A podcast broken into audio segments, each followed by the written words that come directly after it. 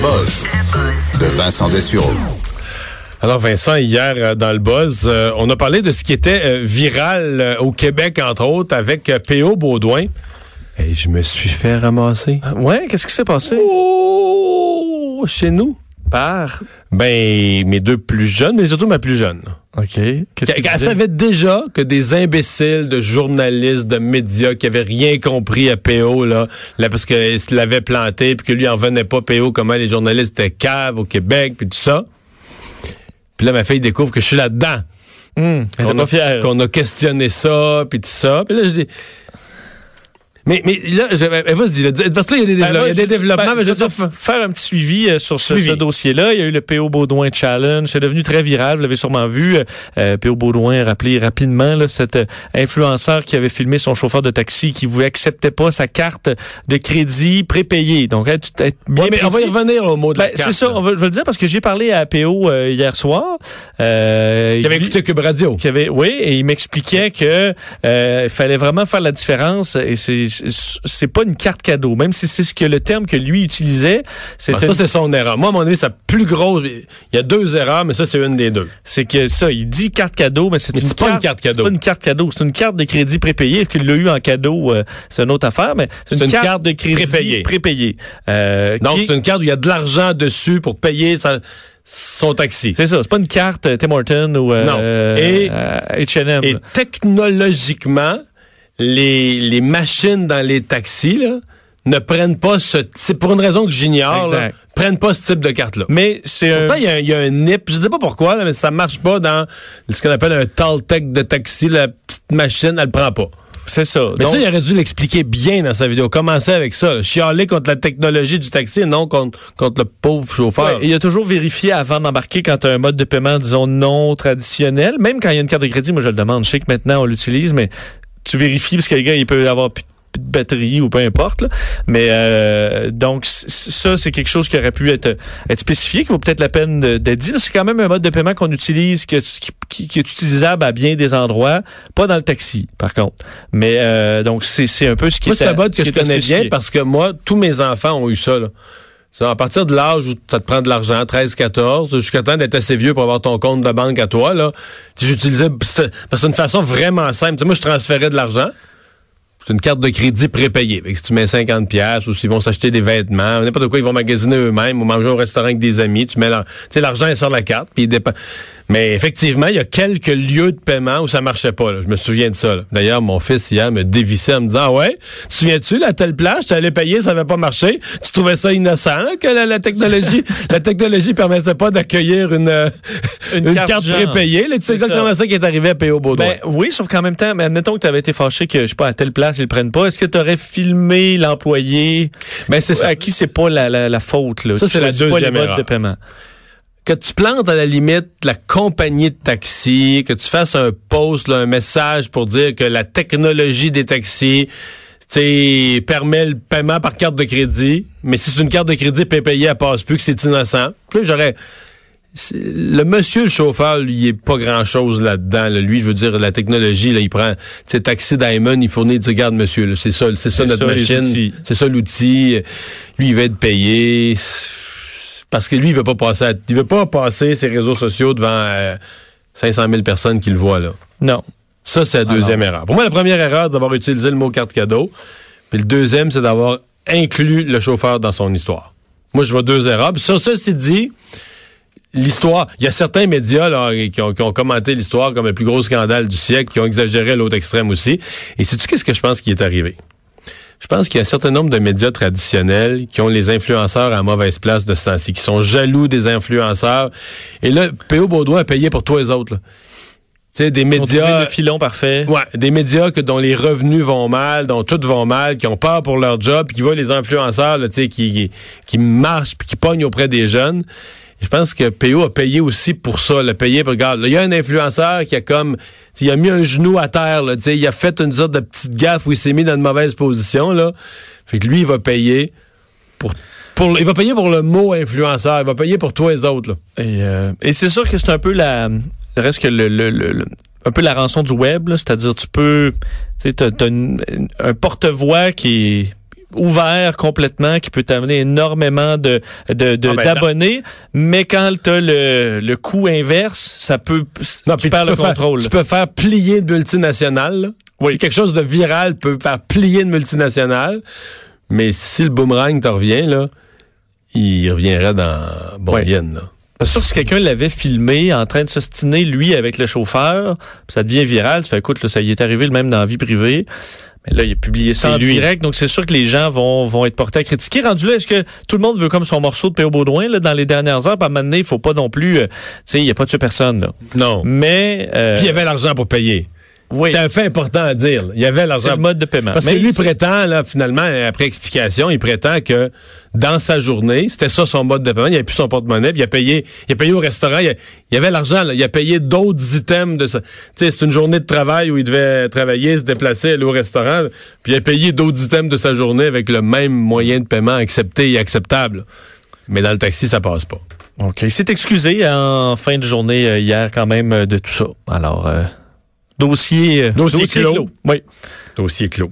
Euh, Facebook, c'est jamais clos, par exemple, Non, et encore une, histoire embarrassante pour Facebook et quand même pas euh, pas une petite histoire. Facebook a reconnu aujourd'hui avoir stocké des centaines de millions de mots de passe d'utilisateurs stockés de façon non cryptée sur leur serveur. Euh, ils- eux disent qu'il n'y a aucune faille de sécurité, c'est-à-dire vos, vos- votre mot de passe Facebook ne s'est pas retrouvé euh, ailleurs que dans les serveurs internes, mais euh, il y a quand même des inquiétudes parce qu'il y a 20 000 employés de Facebook qui se retrouvaient à avoir accès pendant des années dans certains cas, à des centaines de millions de mots de passe. Mais tu sais, veux-tu faire confiance à 20 000 personnes qui sont sur c'est ça. Facebook? Si, tu me disais les cinq euh, kingpins de la sécurité, je dirais bon, ils sont probablement qui ont prêté serment puis qui sont surveillés. Mais non. Mais des- 20 000, là, 20 000, ça, c'est tout le monde, Ça se peut très bien qu'il y en ait qui, euh, mettons, tu veux le voir, le Facebook de ton ex ou une vieille affaire, ou t'as le mot de passe, là, disponible de façon non cryptée sur des serveurs. C'est vraiment pas une façon euh, sérieuse pour une compagnie de cette ampleur-là de stockage de mots de passe. Alors, si on fait un peu prendre là-dedans, ça touche surtout, par contre, des utilisateurs de Facebook Lite, qui est une version euh, allégée de Facebook qu'on utilise surtout dans des pays où la connexion est mauvaise. Donc, c'est une version qui, qui permet d'être plus facile à utiliser dans des pays qui n'ont pas des, des- d'excellentes connexions Internet. Alors, eux, c'est des centaines de millions euh, qui seront avertis d'ailleurs. euh, si votre mot de passe a été là-dessus, vous allez être avertis de peut-être le changer. Des dizaines de millions d'usagers Facebook traditionnels sont quand même touchés et quelques dizaines de milliers d'utilisateurs d'Instagram. Alors, si vous recevez un courriel, vous pourrez le changer. En même temps, si vous connaissez personne chez Facebook de près ou de loin, parce qu'il y a un employé qui est allé fouiller sur votre Facebook, Ouais, euh, écoute, moi, ça ça ça m'empêchera pas de dormir, mais c'est encore, ça montre encore des mauvaises pratiques où on semble pas avoir beaucoup de respect pour euh, la sécurité de nos données ou de nos Ben, les autres gens qui peuvent être inquiets de ça, c'est des, des personnalités publiques. là. Ben oui, absolument. Qui, T'sais, eux, c'est- des politiciens euh, ou autres, où là, ça peut être monnayable rendu là, là. Ah non. C'est ça. C'est si t'es l'ex-conjoint ou l'ex-ami ou quelqu'un qui s'est chicané avec un employé de Facebook, là, tu dis c'est inquiétant. là, Est-ce que tu sais quelqu'un avec qui je suis en conflit est venu fouiller dans mes affaires avec mon mot de passe? Puis je trouve l'autre groupe, c'est des personnalités connues. Tu sais, on se souvient, tu sais, on avait eu ça au Québec, là.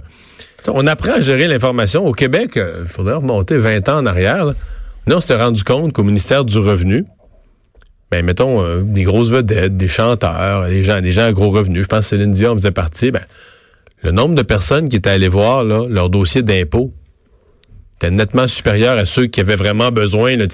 Donc, un paquet d'employés du revenu disait Céline, là, ça fait combien? Mettons dans un souper de Noël, là, ça s'ostine. Vincent, tu travailles au revenu, là.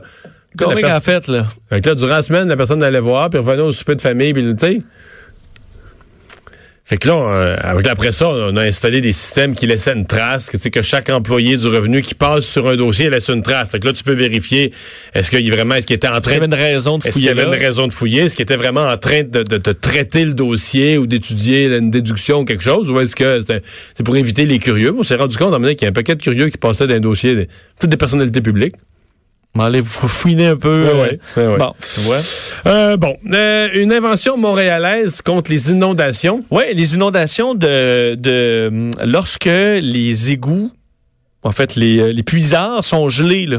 Et tu sais, quand il y a une période de pluie en hiver, puis là, tous les coins de rue sont inondés, c'est le bordel. On en a vu, vu beaucoup de ce genre d'épisodes-là dans le courant de l'hiver. Euh, ce sont des cols bleus de Verdun qui ont, en fait, une personne en particulier là, euh, qui a inventé, euh, il s'appelle Sylvain Doré, le, euh, et c'est un contremaître de l'arrondissement de Verdun, le Ice Terminator.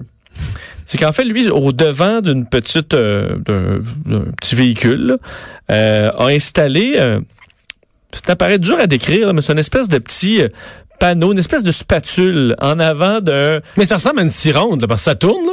Ça tourne. Ça tourne pas? Je que ça tournait. Je pense pas que ça tourne. OK, c'est juste une spatule. À moins que j'ai pas vu une genre de spatule. J'avais le sentiment qu'elle tournait. J'ai ben, j'ai vu ça vite, là, mais. Ouais. Je pense pas que ça tourne. Tourne-t-elle? C'est une soucoupe placée devant C'est juste une soucoupe, OK. Euh, et qui s'insère entre la glace et le sol. Ça crée une rigole vers le trou du puits. Donc, ça permet, parce que normalement, et ce que dit d'ailleurs euh, Sylvain Doré, dit depuis là, les années 60, on utilise la même technique pour déglacer des trous comme ça. C'est-à-dire, ça prend plusieurs personnes. Euh, on doit faire ça avec des pics à glace. Il y a des employés qui se blessent. c'est compliqué. Tandis que la machine... Alors, j'ai la réponse. Là, j'ai, je suis rapide. J'ai ouvert la vidéo. On a tous les deux, regarde la vidéo on a tous les deux raison. Ce n'est pas, ça tourne pas comme une scie, mais ça tourne. Tu vois, ça, ça peut pivoter pour suivre le mouvement de la glace puis tout ça. Ça peut tourner. C'est pour ça que je l'avais vu tourner, mais c'est pas motorisé. Là, ça spinne pas en continu. ça tourne, ça tourne. Là, tu, oui, oui, regarde, tu nous donnes à deux les deux raisons, mais t'as moins raison que moi. Là. Ben non, c'est ça, ça, tourne pas tout le temps, mais garde, là, garde, elle tourne là. Regarde ah, elle tourne. ok, ouais, ouais, c'est bon, c'est vrai. Elle tourne sous l'effet des mouvements et des pressions. Elle ne tourne pas d'elle-même, mais elle, elle pivote, là, ce qui fait qu'elle comme un disque un peu mobile. C'est ça. Qui permet de déglacer euh, et de s'adapter au, le, relief. Oui, mais surtout que c'est que ça a l'air à, fonctionner super bien, très simple, ça coûte pas très cher. On a un prototype pour l'instant euh, qui a coûté 3500 dollars. Euh, donc en installant ça pour déglacer, là, il y a 148 000 puisards à Montréal. Donc quand tu en as là, un sur 10 qui est bloqué, c'est une méchante job pour des, des employés. Alors il dit d'ailleurs cette machine-là fait le travail de 15 personnes. ça déglace en quelques secondes. Alors en voyant un peu disent. Là, les hivers ne sont plus ce qu'on avait. Il y a beaucoup de gel dégel, d'épisodes de glace. Alors, est-ce qu'on pourrait équiper des camions de ce, de ce petit engin, le Ice Terminator? J'aime beaucoup le nom. Et euh, sauver comme ça de l'argent. Très bonne idée. Chapeau à Sylvain Doré, contremaître de l'arrondissement de Verdun, qui a fait euh, une très bonne idée. Ben oui. Euh, je me risquerais quand même à une prédiction, une crainte, c'est que ça puisse briser beaucoup. parce que, on regarde, c'est quand même pas... ça se fait brasser là, dans la glace. Là, oui, c'est sûr. Ça mais brise, ça brise, tu, le répares. Tu changes juste le disque et c'est moins cher. Éjection lors d'un vol d'avion de chasse. Oui, je vais parler d'une histoire vraiment ben, que j'ai trouvé particulière. Euh, en France, un, avion de chasse, un Rafale, donc vraiment un avion militaire euh, de chasse qui transportait un, un passager qui, on peut peut-être dire un journaliste parce que c'est pas un, c'est un non militaire qui était là pour un vol d'information. Donc généralement peut être des journalistes, un reporter des quelconque, reporter quelconque ou autre ou quelqu'un de proche du, du, des militaires euh, âgé de 64 ans qui s'est éjecté par accident. OK, c'est lui-même qui s'est éjecté par. Ouais. Il a pesé sur un, ben, il pesait sur. En fait, je sais pas comment fonctionne. Je savais pas c'est quoi ce piton-là. Mais euh, il, au moment du décollage, j'imagine, je veux dire, c'est rough, là. Au moment du décollage, pour une raison inconnue, il a tiré sur la manette d'éjection. C'est, il est parti à travers le cockpit. ça part mal. Euh, le pilote, heureusement, lui, c'était pas. Il y a certains systèmes où ça éjecte, éjecte les deux automatiquement. Euh, mais lui, le pilote est resté à mais bord. le monsieur, il est éjecté, éjecté. Là. Oui, il est parti. Avec son parachute. Oui, parachute. Il a atterri sur la piste.